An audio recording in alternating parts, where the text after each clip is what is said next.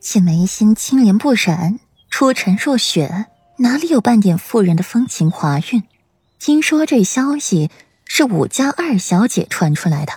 了解事情经过的人互相对视一眼，这武小姐心思可怕，实在不是一个闺阁侍女该有的心思和手段。燕婷点头，随后往后退，轻声叫嚣道：“谢伟，你要再喊本将军小白脸，本将军对你不客气。”一旁人听到这两冤家的对话，面上一阵尴尬。小冤家，这事儿看破不说破可好？那些以讹传讹之人，深觉得自己脸疼。左长安静静的站一处。欣赏着自己跟前的一株极品兰花，纤纤十指，指若葱根，银白如玉，衬着艳色的衣袖更加好看，在金阳下熠熠生辉，白嫩的黄眼，唇角一直勾着笑，外面的流言蜚语片刻没有影响到左长安的好心情。左长安摸着腰间的暖玉，被外衫遮住了，看不出来。要不然，左长安面对这样的天气，还真是不敢出来呢。左长安，你还有脸面出来？一道好听的女声响起，左长安不用回头便知是武兰长，唇角勾着笑，转身去看他。七雪婉不在，只有武兰长一个人。武兰长一袭大红色艳丽宫衣出现在了众人眼前，娇艳夺目。脸上不可一世张扬的笑容，更是为他增色几分。左长安讽笑一声：“这除夕宴是你开的，本小姐如何不能来了？”哼，未婚先孕，还流掉了孩子，换做是本小姐，早就没脸见人了。你脸皮倒是厚，还敢穿着花枝招展的出来勾引男人？武兰长冷笑一声。红唇一张一合的，竟说着戳人心窝子的话。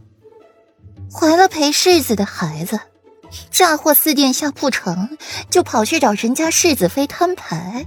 哼，亏人家还把你当好朋友，是闺中密友。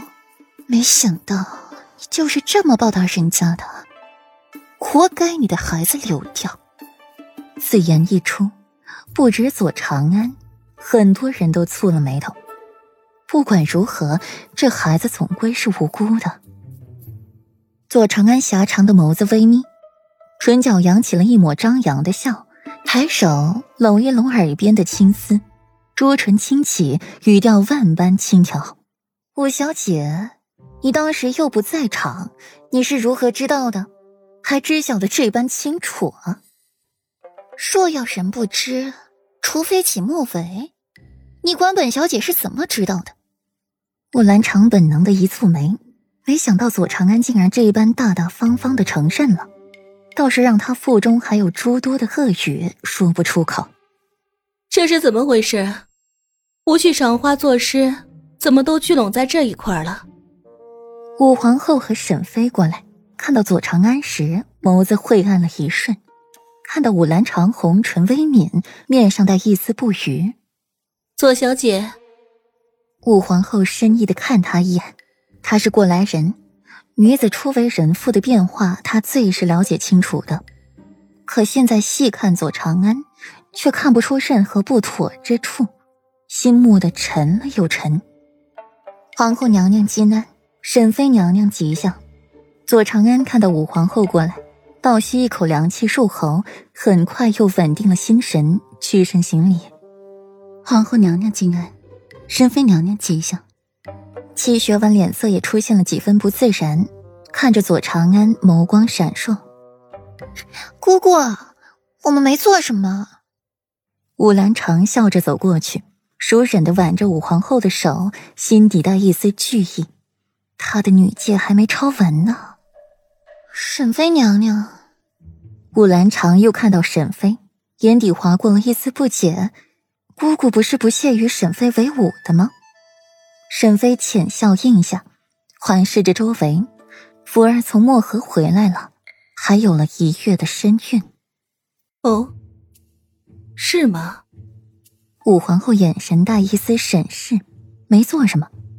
那这边方才这么热闹，回禀皇后娘娘，确实没说什么，就是说了一些平城里的风言趣事。